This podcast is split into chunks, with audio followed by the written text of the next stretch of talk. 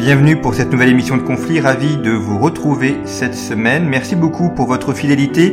Au mois d'octobre, nous avons connu un, nouveau pic d'audience de nos podcasts et vous êtes de plus en plus nombreux à, à nous suivre, ce dont je vous remercie. Parmi les publications récentes de conflit, notre numéro habituel dont le dossier est consacré à la guerre des monnaies et notamment la guerre entre le dollar et la monnaie chinoise et puis également un numéro spécial, spécial bac, qui sera fort utile à la fois aux lycéens et aux professeurs qui souhaitent préparer le bac avec conflit, avec des articles qui reprennent les programmes du bac et de très nombreuses cartes, de manière à approfondir les cours et les programmes du baccalauréat. Cette semaine, j'ai la joie de recevoir Bernard Lugan pour évoquer la question de l'Afrique du Sud. Bernard Lugan, africaniste, auteur de nombreux ouvrages et parmi les publications récentes, une histoire de l'esclavage, Esclavage, l'histoire à l'endroit, qui est publié aux éditions de l'Afrique réelle, et puis une réédition, réédition complétée et mise à jour de l'histoire de l'Afrique du Sud aux éditions Ellipse, Histoire de l'Afrique du Sud avec un large cahier central consacré à, de nombreuses cartes, ce qui est toujours très utile, très important pour comprendre ce pays. Bernard Lugan, bonjour. Bonjour. Merci beaucoup d'avoir accepté notre invitation. J'aurais voulu commencer sur euh, l'actualité récente de l'Afrique du Sud. Qu'en est-il aujourd'hui de, ce pays dont en 1994-95 on nous le présentait comme l'avenir de l'Afrique, comme la nation arc-en-ciel, et on se rend compte que ce rêve qui nous a été vendu est assez éloigné de la réalité d'aujourd'hui? Oui, alors quand on connaît bien l'Afrique du Sud comme moi, parce que j'ai travaillé pendant de très longues années en Afrique du Sud, j'ai publié cinq ou six livres sur l'Afrique du Sud, et j'ai sillonné vraiment toute l'Afrique du Sud, parce que lorsque je travaillais sur la guerre des bourgs et sur les volontaires français de la guerre des bourgs, euh, j'ai suivi leurs itinéraires à travers tout le pays, ce qui fait que j'ai une connaissance euh, physique de l'Afrique du Sud comme peu de Sud-Africains peuvent l'avoir. Et euh, lorsqu'on a bien connu l'Afrique du Sud d'avant 1994 et lorsque l'on voit l'Afrique du Sud d'aujourd'hui, l'on est complètement atterré. Euh, en 1990-94, l'Afrique du Sud était un prolongement euh, de l'Europe euh, à l'extrémité australe du continent africain. Aujourd'hui, c'est un nouveau pays du tiers-monde euh, qui est absolument noyé euh, dans la corruption, noyé dans la gabegie, noyé dans l'insécurité, dans la tiers-mondisation la plus totale, avec des images dans lesquelles quelques secteurs surnagent et qui donnent encore l'illusion alors les secteurs qui surnagent sont quelques secteurs industriels de pointe encore, qui sont encore contrôlés par les Blancs. Euh, L'agriculture, tant que les Blancs ne vont pas être euh, expropriés. Et, le tourisme dans le parc Kruger, qui est encore une organisation euh, qui est largement tenue par, par les Blancs. Le reste, c'est un effondrement total. L'Afrique du Sud est, est un État qui maintenant est un nouvel État du tiers-monde. On a vu il y a à peu près un an et demi des, affrontements entre euh, populations euh, noires et populations indiennes, des affrontements extrêmement violents avec des attaques de commerce et avec des populations indiennes qui ont qui se sont défendues euh, militairement parlant par, les armes. Est-ce que ça c'est un phénomène nouveau ou est-ce que cette confrontation entre ces deux populations est quelque chose de plus ancien? Alors l'Afrique du Sud a une définition essentiellement raciale. tous les problèmes sont à base raciale. Alors Faisons une petite parenthèse sur les Indiens. Nous parlerons peut-être ensuite de l'insécurité en général. Euh, J'allais dire, pour ce qui arrive aux Indiens, bah, écoutez, euh, ils reçoivent la monnaie de leur pièce, hein, parce que les Indiens ont été le support de l'ANC. Les Indiens ont été parmi ceux qui, dès le début, par, comment dirais-je, détestation des Blancs, se sont ralliés à l'ANC, ils ont financé l'ANC, et euh, aujourd'hui, ben, ils se retrouvent dans une situation qui est une situation qui est terrible pour eux, parce qu'ils prennent en pleine figure le boomerang racial, euh, car il faut bien voir que ces Indiens euh, sont des gens qui très largement exploitent les populations depuis plus d'un siècle. Ces Indiens sont arrivés en Afrique du Sud dans les années 1880, 1890. ils sont arrivés provisoirement. les Anglais les ont fait venir des Indes euh, pour s'occuper euh, des plantations de canne à sucre dans la région du Natal, parce que les Noirs, les Zoulous, ne voulaient pas travailler euh, la canne à sucre. Et petit à petit, ces Indiens sont restés, euh, ils ont été régularisés, et ils sont devenus euh, des commerçants. Et ils ont des richesses absolument considérables. Et euh, ils ont euh, mis en coupe réglée complètement le pays du Zululand. Ils ont endetté les gens, euh, ils tiennent tout le commerce et selon leur méthode habituelle, c'est-à-dire ils prêtent, euh, ils laissent, ils font des, ils font des crédits aux gens et ensuite, lorsque les malheureuses populations, notamment Zoulou dans cette région, peuvent plus payer, ils saisissent leurs biens. Donc ils sont détestés, profondément détestés, avec en plus les scandales qui se sont produits à l'époque de Zuma, quand euh, le président Zuma s'est complètement vendu à un clan d'affairistes et d'escrocs indiens, qui sont d'ailleurs en fuite dans la péninsule arabique et qui vont peut-être être extradés par l'Afrique du Sud. Donc tout ceci a fait qu'il y a eu véritablement une euh, explosion raciale euh, contre les Indiens. Une explosion qui était partie du, du Zululand, la région de, du Natal et du Zululand. Ça a été une explosion localisée à cette euh, province, à cet État, pardon, et ça a été véritablement euh, le soulèvement des Zoulous contre, contre les Indiens. Ça, c'est un phénomène qui est localisé à la région du Zululand. Autre euh, phénomène d'insécurité que euh, on va évoquer aussi, c'est des affrontements euh, cette fois-ci entre populations sud-africaines et populations étrangères venant des pays environnants, avec des affrontements violents, notamment dans les mines ou euh, dans les villes, les Sud-Africains les accusant de prendre leur travail ou d'être responsables du chômage ou des problèmes sociaux euh, qu'il y a dans les grandes villes. Oui, alors ça c'est un phénomène nouveau dont j'ai parlé dans l'Afrique réelle euh, il y a deux trois numéros, non numéro le précédent numéro. C'est un phénomène très très nouveau qui est lié à l'abandon d'un certain nombre de mines. Alors ce qui s'est passé, c'est que le secteur minier est un secteur qui est sinistré, comme euh, les autres secteurs économiques sud-africains, et en raison des mouvements de grève permanents, en raison euh, des coupures de courant et en raison euh, du poids des syndicats qui a fait augmenter les salaires et les, comment dirais-je, les garanties sociales, la plupart des mines sud-africaines ne sont plus rentables. Donc, ne sont pas encore exploitées que les mines les plus rentables, et euh, les euh, patrons des mines, les dirigeants des mines, les consortiums miniers, ont fait glisser une partie de leurs investissements vers d'autres pays d'Afrique où les lois sociales euh, sont moins importantes que la- qu'en Afrique du Sud. Parce que l'Afrique du Sud a gardé les lois sociales et le système syndical du temps des Européens, euh, du temps euh, de la minorité blanche au pouvoir, mais plaqué sur un pays qui maintenant un pays du tiers-monde. Donc c'est absolument euh, ingérable au point de vue économique.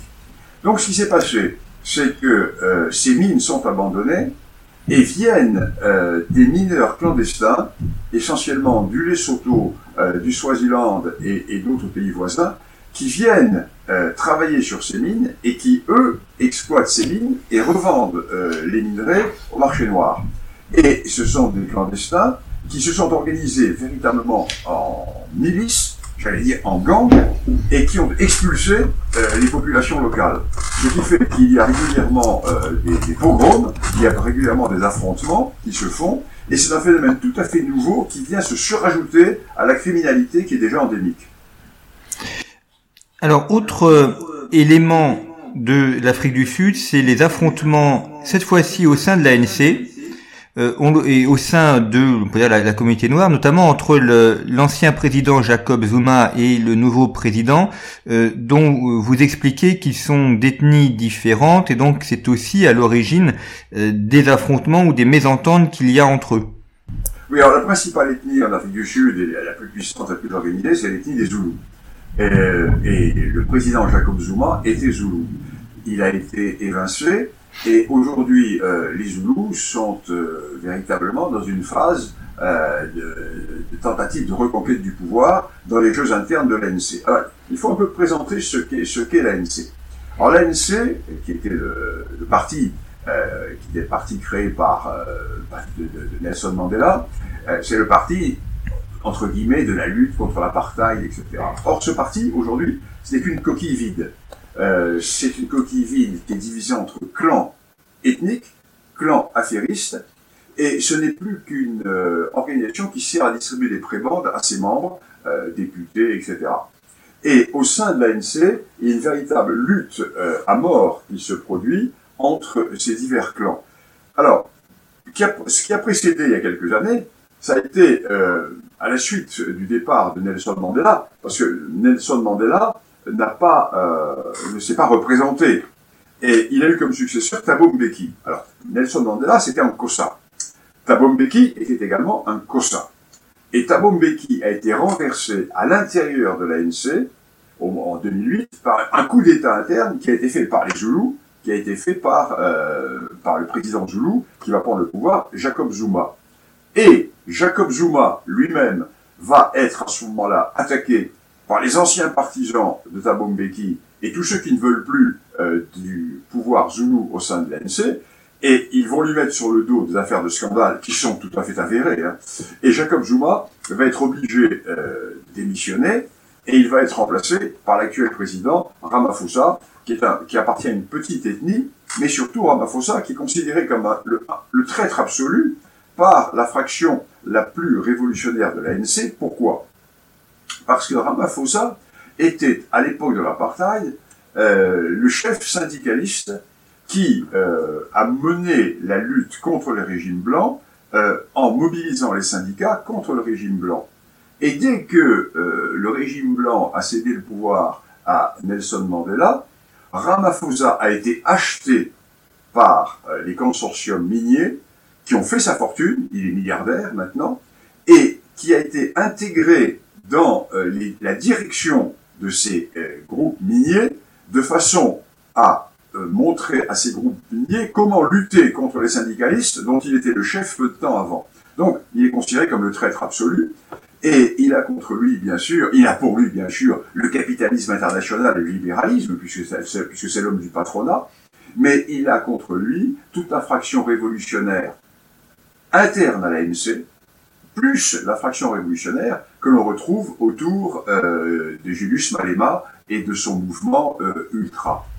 Donc c'est une situation qui est très difficile, euh, que va-t-il se passer? Il va y avoir dans quelques temps euh, le colloque interne de l'ANC dans lequel l'on va définir les nouveaux rapports de force et l'on va voir qui sort de ces élections. Est-ce le plan Zuma qui va revenir? Moi, je, vois l'anarchie complète se, se, profiler parce que l'ANC ne représente plus rien du tout. Vous dites que l'ANC ne représente plus rien du tout, et qu'est-ce qu'il reste aujourd'hui euh, de Nelson Mandela? Est-ce que c'est euh, une figure tutélaire? Est-ce que c'est encore quelqu'un auquel les hommes politiques font référence?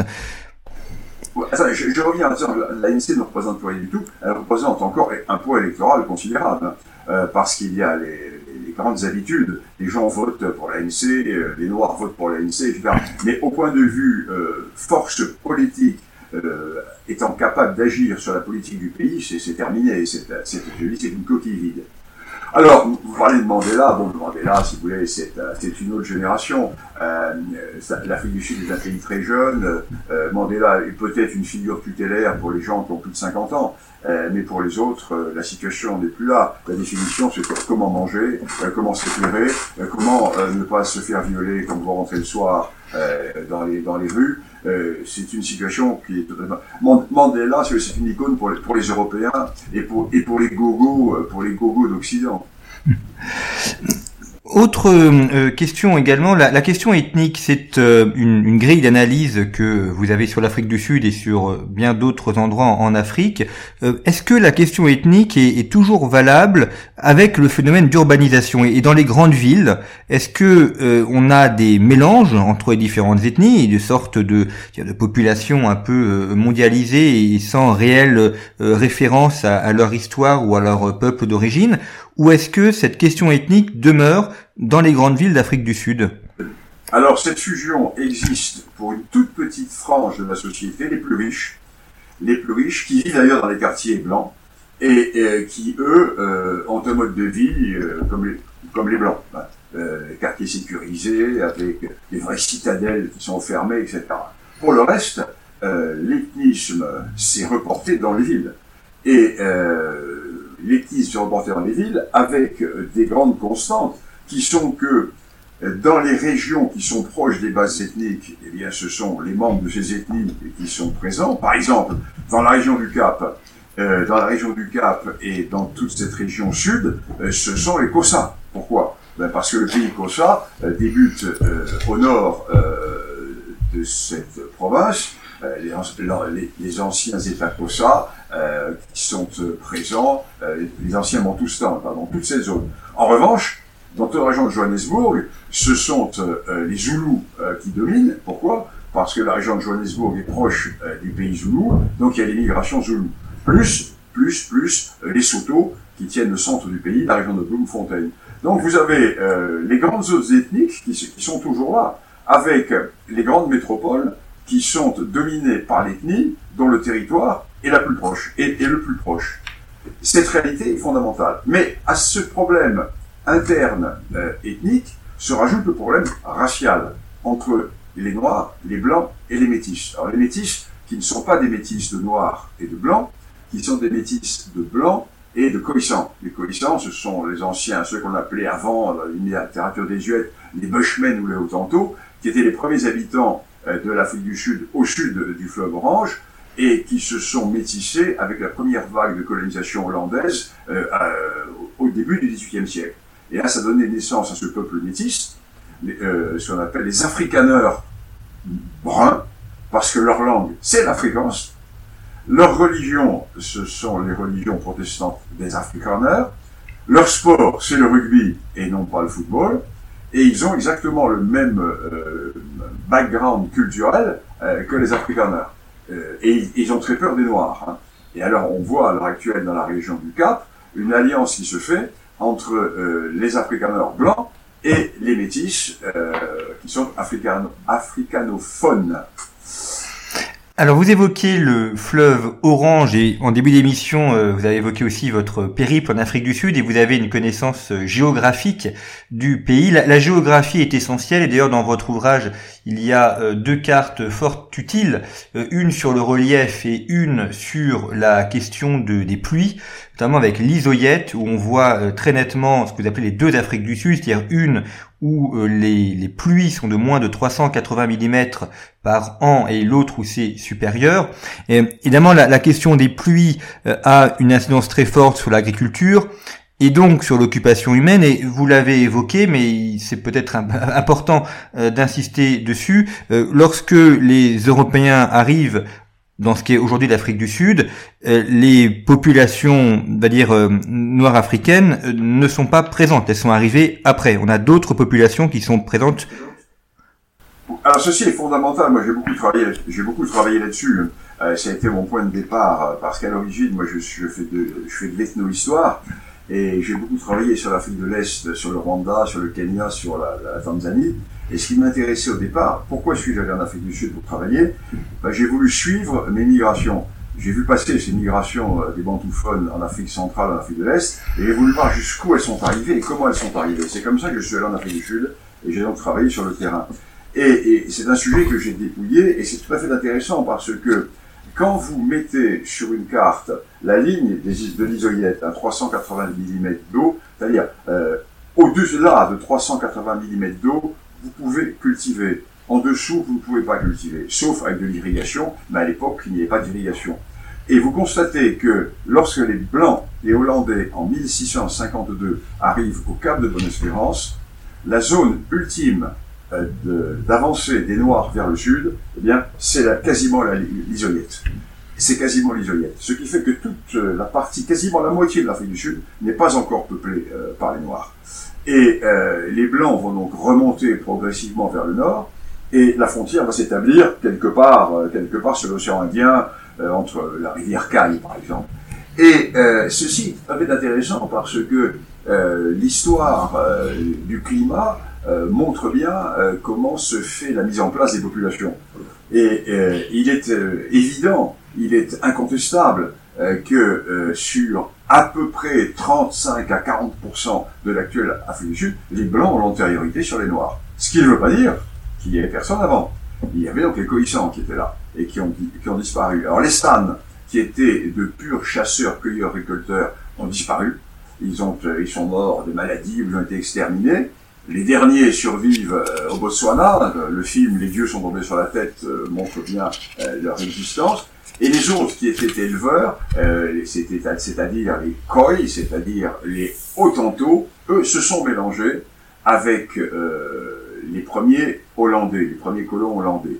Et euh, c'est eux qui vont donner naissance à ce peuplement métis, qui sont, on appelle les coloreds. Alors, on a effectivement une population qui est très mêlée. Alors, on, ne va pas revenir sur toute l'histoire et la question des euh, les, Africains et puis des, des Anglais, des, des, Hollandais, mais peut-être quelques mots sur la, la, guerre des bourgs parce que euh, c'est un élément euh, très important à la fois pour les Européens et aussi pour les pour l'histoire de l'Afrique du Sud, avec ce, ce, grand trek et ce, ce repli des populations hollandaises afin de, de, de quitter la zone qui était occupée par les Anglais. Oui, alors ce qui s'est passé, c'est très simple, c'est que euh, les Hollandais, euh, mélangés à des Allemands et à des Français, aux Huguenots français, il ne faut pas les oublier, les Huguenots français, vous avez quand même plusieurs centaines de milliers de Sud-Africains qui portent des noms français. Euh, Aujourd'hui, ce sont les descendants des Huguenots qui sont partis après la révocation de l'île de Nantes, alors quelques centaines et qui ont, qui ont fait souche. Euh, donc c'est ce mélange des Hollandais, euh, des, des, des, Allemands et des Français va donner naissance au peuple afrikaner, ce qu'on va appeler les bourgs. Et euh, ces afrikaners vont se trouver au lendemain euh, de la Révolution française, des guerres de la Révolution et de l'Empire, euh, sous l'autorité des Anglais. Les Anglais qui vont s'installer au Cap de Bonne-Espérance et qui vont petit à petit entrer en conflit avec, avec ces, ces, ces, ces primo-occupants blancs, qui sont les afrikaners. Et il va y avoir un divorce qui va se produire très rapidement en raison des missionnaires. Une fois de plus, les missionnaires euh, vont semer la pagaille, les missionnaires euh, protestants vont semer la pagaille en Afrique australe, parce qu'ils vont déjà, à l'époque, prendre le parti des Noirs contre les Blancs. Il y a une constante euh, parmi les, les, missions en Afrique que l'on va retrouver pendant toutes les guerres d'indépendance des années 1950-1960, les missions vont être l'essentiel du support de la lutte révolutionnaire marxiste euh, qui va être menée par les indépendantistes. Mais déjà au 18e, déjà au 19e siècle, c'est le cas avec les missions protestantes euh, anglaises euh, qui sont en Afrique du Sud. Et ces missions vont lancer une campagne terrible de dénigrement contre les Afrikaners, donc les bourgs, à Londres même, et ça va devenir absolument insupportable. Les Afrikaners vont être persécutés par l'administration anglaise. Et les plus décidés d'entre eux vont dire, mais c'est terminé, on ne peut plus rester dans cette région du Cap parce qu'on ne peut plus rester sous le contrôle de ces missionnaires qui véritablement sont nos ennemis, et ils chargent leurs chariots et ils partent vers le nord. Ils partent vers le nord, c'est le Grand Trek, et ils vont dès rentrer dans des régions qui sont aujourd'hui la région de l'État libre d'Orange et qui va être ensuite le sud de, la région de Johannesburg.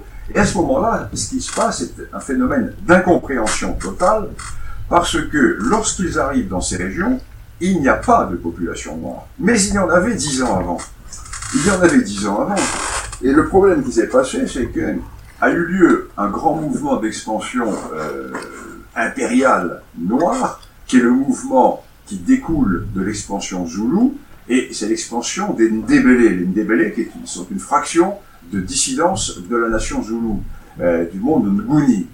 Et euh, ces Ndébélé qui sont menés par Mzili Kazi vont totalement ethnocider les populations Soto qui vivaient au nord du fleuve Orange, dans la région de euh, Bloemfontein, dans toute cette région de l'État d'Orange.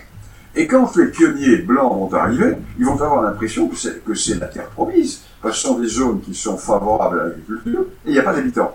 Oui, mais dès que ces blancs vont s'installer, et dès qu'ils vont repousser les Ndébélé de Mzilikazi, les survivants Soto vont ressortir. Et ils vont dire, mais, mais vous occupez nos terres. Comment on occupe vos terres? Il n'y a personne quand nous sommes arrivés. Donc nous sommes là, euh, à la base de la grande interrogation et euh, de la grande contradiction euh, de l'histoire euh, de, de l'Afrique du Sud. Alors ces blancs ils vont créer, passons très rapidement, vont créer deux républiques qui vont être autonomes, la république de l'État libre d'Orange et le Transvaal, au, nord, au nord, la région du Johannesburg. Et tout ira pour le mieux jusqu'au moment où la découverte des diamants et de l'or va faire, dans les années 1885-88, de ces régions des régions fabuleusement riches. Et à ce moment-là, les Britanniques, qui eux ont un projet impérial, qui est un projet, qui est un projet de constitution d'un ensemble fédéral de toute l'Afrique australe sous autorité anglaise, fédérale, avec des liens très lâches, mais sous autorité de, euh, de Londres, qui engloberait l'actuel Zimbabwe, l'actuel Zambie, c'est-à-dire les deux Rhodésies, la Rhodésie du Nord et la Rhodésie du Sud, euh, l'actuel Malawi, le Nyasaland, et toutes les régions qui constituent aujourd'hui l'Afrique du Sud. Et euh, les bourgs, donc les Afrikaners, refusent d'être intégrés dans cet ensemble, et petit à petit, les rapports vont se tendre, et en 1899 va éclater la guerre des bourgs. À l'issue de cette guerre des bourgs, les Britanniques, qui vont créer les premiers camps de concentration de l'histoire, vont faire périr dans ces camps euh, toute une génération de femmes et d'enfants afrikaners, ce qui fait que les hommes qui se battent euh, dans la brousse, dans le felt, vont être obligés de capituler, parce qu'ils tiennent le pays, mais euh, ils se rendent compte que s'ils continuent, il n'y aura plus de femmes, il n'y aura plus d'enfants, ils sont tous en train de mourir dans les camps. Non pas que les Anglais leur aient mis une balle dans la tête, non, mais parce qu'ils meurent de toutes les maladies, du scorbut, de, euh, de sous-alimentation, de bronchite, etc. Donc, obligés, pour, pour sauver leur peuple, ils vont capituler en 1902, et ils vont être intégrés dans cette Afrique du Sud créée par les Anglais, et très rapidement, les Anglais vont leur redonner une certaine autonomie. Et en 1948 va avoir lieu la révolte des berceaux, c'est-à-dire que les Afrikaners vont faire plus d'enfants que les Anglais. Et euh, en, 1800, en 1948, aux élections, euh, le rapport démographique, car seuls les Blancs votent à ce moment-là, le rapport démographique va faire que les Afrikaners étant 52% et les Anglais étant 48%, les Afrikaners vont gagner les élections. Et c'est à partir ce moment-là que le parti national va être au pouvoir et va mettre petit à petit en place la politique d'apartheid. Quelle est la finalité de la politique d'apartheid? Est-ce que c'est euh, uniquement séparer les blancs et les noirs? Ou euh, est-ce que c'est euh, autre chose? Peut-être faire un État fédéral? Enfin, quelle était l'arrière-pensée politique? On a dit beaucoup de bêtises sur l'apartheid parce que bien sûr, dans notre société actuelle, il est absolument impossible d'avoir une position équilibrée, n'est-ce pas? Tout est blanc ou tout est noir. Euh, l'apartheid, euh, c'était pas du tout un suprématisme à, à l'image de ce qui se passait aux États-Unis. Ce n'est pas du tout ce qui se passait dans le sud des États-Unis, où il y avait un suprématisme blanc. Non, c'était une notion de séparatisme. Et cette notion a été parfaitement bien expliquée par Verwoerd, euh, qui lui d'ailleurs était né en Hollande, et euh, séparatisme, qui devait se faire par la séparation territoriale. C'est-à-dire que euh, Verwoerd, euh, qui est vraiment le père de, l'apartheid, voulait que les Blancs ne gardent qu'une petite partie de l'Afrique du Sud et que les Noirs aient l'essentiel autour de zones d'État qui étaient parfaitement ethniques, homogènes et fiables. Et l'idée de Verwoerd était que les Blancs devaient cesser de demander aux Noirs de faire les travaux dégradants euh, qu'ils leur confiaient. Donc c'était une révolution complète dans, dans, la, dans la mentalité. Or, Verwoerd a été assassiné, et il a été euh, remplacé par euh, des conservateurs du genre suprématiste, qui ont transformé le grand projet de Verwoerd, qui était un projet de séparation complète et de création de plusieurs États, mais des États importants, en une sorte de multiplication de petites réserves euh, pour les Africains, et qui était absolument intenable. C'était intenable. C'est-à-dire que les responsables du Parti national, voulaient ne pas avoir les Noirs chez eux, mais ils voulaient bien les avoir pour travailler. Et donc, ils ont créé des sortes de grandes réserves sur les périphéries des zones blanches, euh, et ils ont été submergés. C'était absolument intenable. La seule solution, c'était ce qu'avait prôné vers, vers c'est-à-dire laisser les trois quarts de l'Afrique du Sud aux populations noires, et les Blancs ne garder qu'un territoire euh, sur lequel ils avaient été homogènes. Ça n'a pas marché, et euh, à partir de là, bien, tout s'est effondré. Est-ce que à la fin de l'apartheid, il y a eu débat euh, pour euh, venir justement à cette forme de séparatisme ou euh, pas du tout? Est-ce que l'ANC a, repris tout, tout, le contrôle sans donner du pouvoir aux autres populations? Alors là, là moi j'étais un peu, j'étais un peu mêlé très directement à la négociation parallèle qui a été faite entre les diverses composantes. Moi j'étais à ce moment-là en Afrique du Sud complètement immergé. Hein. J'avais pris une année sabbatique et j'ai été complètement immergé euh, au sein de mes relations, qui étaient essentiellement les relations au sein de l'armée sud-africaine et au sein, euh, oui, tiens, au sein de l'armée sud-africaine. Et, donc, il s'est passé la chose suivante, qui est que euh, quand de, Clerc a complètement trahi ses électeurs, ça c'est clair, euh, de Clerc euh, dit, certes, euh, nous allons négocier avec l'ANC, mais il y a un préalable qui n'est pas négociable, c'est le suffrage qui ne sera pas universel, ce sera un suffrage par bloc, ce ne sera pas le one man, one vote, de façon à ce que les Blancs puissent garder une certaine, une certaine indépendance, une certaine autonomie. Et puis dans les négociations avec l'ANC, De Klerk a tout lâché, absolument tout lâché. Alors qu'il disposait de la meilleure armée d'Afrique, d'une économie, il avait quand même 700 000 réservistes blancs qu'il pouvait mobiliser immédiatement, et des gens qui sortaient de la guerre d'Angola, qui avaient fait la guerre. Il avait avec lui les Zoulous, il avait avec lui les Soto, il avait avec lui de la moitié euh, des chefs traditionnels euh, africains, mais comme il était complètement aux ordres euh, des États-Unis, il, a absolument tout lâché. Alors à ce moment-là, que s'est-il passé C'est passé que le général Villion, qui est mort maintenant, qui était l'ancien chef d'état-major de l'armée sud-africaine, a décidé de réagir. Et Villion a créé un mouvement. Il a autour de lui immédiatement quasiment 300 000 réservistes qui se sont tenus avec lui, plus toute la structure territoriale des commandos. Les commandos, c'était les, structures territoriales, un petit peu, si vous voulez, comme euh, ce qui avait été créé au moment de la guerre d'Algérie avec les unités territoriales, avec les Européens, qui étaient, euh, qui étaient des réservistes qui tenaient le territoire, ce qui permettait aux troupes euh, de manœuvre, aux troupes de mêlée, euh, d'être au contact. Et euh, a entamé une négociation directe avec Mandela, sans que de Klerk soit au courant. Moi, j'ai bien suivi l'affaire parce que j'étais très proche du général Grunwald, qui était le chef des renseignements de l'armée sud-africaine. C'était des amis que j'avais connus dans le temps en Afrique du Sud. Et quasiment euh, tous les soirs, euh, je, je, dînais avec lui et j'étais au courant de, de, de l'avancée des négociations. Et un jour, le général Grunwald arrive, me dit voilà, nous sortons d'une négociation avec, euh, avec Nelson Mandela.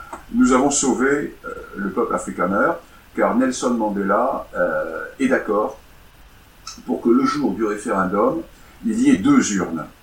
Et une urne pour les Blancs, en plus de l'urne du vote normal, et euh, Nelson Mandela est d'accord pour que toutes les zones dans lesquelles 80% des Blancs, ou 75% des Blancs, auraient voté pour euh, ce point, soient des zones qui appartiennent à un futur Volksstaat, c'est-à-dire un État Pas un État indépendant, mais une, des zones qui seraient des zones un peu comme des places de sûreté euh, à l'époque des guerres de religion en France. Et euh, Mandela euh, dit à à bon, vous négociez maintenant avec Thabo Mbeki pour les détails. Donc il négocie avec Thabo Mbeki pour les détails. Euh, de Clerc n'est pas au courant. Hein. Et, il négocie avec Thabo Mbeki, et au bout de la négociation, Villiers revoit euh, Mandela. Ils se respectaient beaucoup, c'est deux vieux chefs. Euh, Mandela, c'était le vieux chef Kossa, et Villiers, c'était le vieux chef des Blancs. Ils, parlaient, entre eux en Kossa. Hein. Ils parlaient, euh, il parlait couramment le Kossa et, le Zoul. Et, et, Grunwald également. Donc, ils parlent entre eux, entre vieux chefs. Et, Mandela dit à Villiers, bon voilà, le président, c'est de Klerk, donc là, c'est un changement de constitution, donc voilà, nous sommes d'accord, arrangez-vous avec de Klerk maintenant. Et Villiers va voir de Klerk, et de Klerk devient intraitable et lui dit, général, entre vous et moi, il y a un fusil qui est prêt à tirer. Euh, je vais euh, faire arrêter tous les vôtres et euh, nous allons. La répression va être terrible. Et, il lui dit vous allez déclencher une guerre civile au sein de la population, de la population blanche. Et la Villoun a calé. Il a calé et de Klerk, de Klerk a pu donner le, remettre le pouvoir à Mandela. Et Mandela, arrivant au pouvoir, n'a tenu aucun compte euh, des accords verbaux qui avaient été passés avec Villiers. Ça, c'est un aspect qui est peu connu, que je raconte dans mon livre, parce que j'ai été vraiment mêlé à cela. Et euh, alors, j'ai revu euh, après, euh, quelques années après, je l'ai vu à l'origine, et je lui ai dit, mais mon général, vous avez commis une erreur, parce que vous aviez une force militaire telle qu'il eût fallu à ce moment-là faire un coup d'État, prendre un territoire, quitte à, le lâcher après pour dire voilà, nous avons un point qui n'est pas le point de discussion euh, de, du président de Clerc, et nous, nous voulons avoir une identité, quitte bien entendu à nous fondre dans l'ensemble, mais nous ne voulons pas partir sur ce système du one man, one vote, qui est un vote ethno-politique, qui va faire que nous n'aurons plus voix au chapitre. Nous sommes 10% de blancs, il y a 80% de noirs, il est bien évident que euh, aux élections, nous, ne représenterons plus rien du tout. Donc, nous allons devenir euh, des sous-citoyens dans ce pays. Et Veglioun me dit, la réponse suivante, il me dit, voilà, j'ai pensé et je me suis mis dans la tête du président Kruger en 1899, quand a été déclenchée la guerre des bourgs. Avec le résultat qui est que nous avons perdu une partie de notre population, nous avons été euh, complètement écrasés par les Anglais, et je me suis dit, si j'avais été à, la place du président Kruger en 1899, aurais-je déclenché la guerre des bourgs? Alors je dis, bon, en général, voilà, c'est bien, a, pas d'autre solution. Voilà, donc c'est une situation très intéressante, très intéressante. Et il y a eu un moment de flottement qui s'est produit dans la semaine qui a suivi les élections de 1994. Et puis ensuite, euh, Mandela euh, a très bien joué. Il a très bien joué en gardant avec lui pendant quelque temps De Klerk comme, euh, comme président associé au vice-président. Et puis ensuite, quand Thabo Mbeki est arrivé au pouvoir, Là, ça a été la politique d'éviction complète des Blancs, avec la politique d'affirmative action, la politique du grand départ, du grand exode de tous les diplômés blancs. Et puis il y a eu aussi des massacres, notamment des, des fermiers blancs, euh, qui, qui, sont terribles. C'est un phénomène, ça c'est un autre phénomène, ça c'est le phénomène euh, qui, est, qui, est, la conséquence de cela, parce que maintenant, euh, la deuxième partie, euh, les blancs ont été chassés du pouvoir, les blancs sont en train de plus en plus de perdre le pouvoir économique, et se pose la question des terres. Donc la question des terres, comme les les, fermiers, il y avait 70 000 fermiers, euh, essentiellement afrikaners, euh, en 1994, et ils sont plus que 30 000 ou 35 000. Hein.